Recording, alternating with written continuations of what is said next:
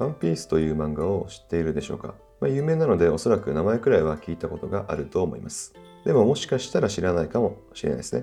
まあ、そんなあなたのために3行でざっくり内容を説明します。まず小さな村に住む少年が海賊の王様になるために村を出ます。でその途中で仲間を得ていきます。で、様々な敵を倒していく。という王道の冒険友情漫画です。その冒険の途中で主人公のルフィはある人と出会うんですね。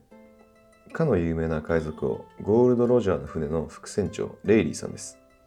海賊王の船の副船長というと、とてつもない存在なんですよね。ルフィなんか、レイリーの足元にも及びません。その恐ろしさから付けられたあだ名っていうのがあるんですね。それが、冥王レイリーと。そんなレイリーに向かって、ルフィはいつもの調子で海賊王になるというふうに宣言するんですよね。まあ、大胆不敵ですよね。このズうずしさっていうのがルフィの長所でもあります。すると、冥王はこのように返します。君は海賊を支配できるのかと。個性豊かな海賊が溢れる海なので、お前にこの海賊どもを支配できるのかっていうふうに冥王は聞いたわけです。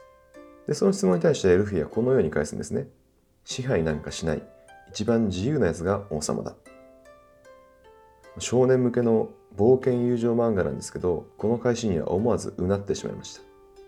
これって商売でも全く同じじゃないでしょうか。最近値下げの要求が厳しくて、やりたくない仕事を振ってくるお客さんが多くて、うちと同じサービスを真似するライバルが多くて、まあ、スモールビジネスオーナーからよく聞く悩みです。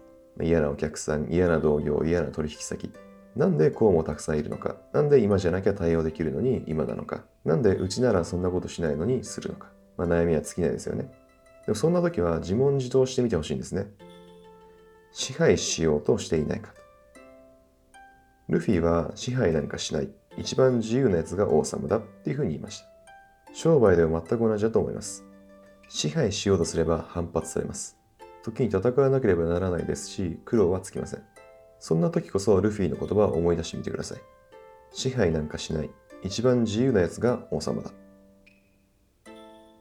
30万円の商品を15万円にしてほしいというふうに言われたとします。その時は何としても30万円で売ろう。支配しようと頑張らなくていいんです。そもそもそんな要求をしてくるお客とは付き合わない、自由になるに限ります。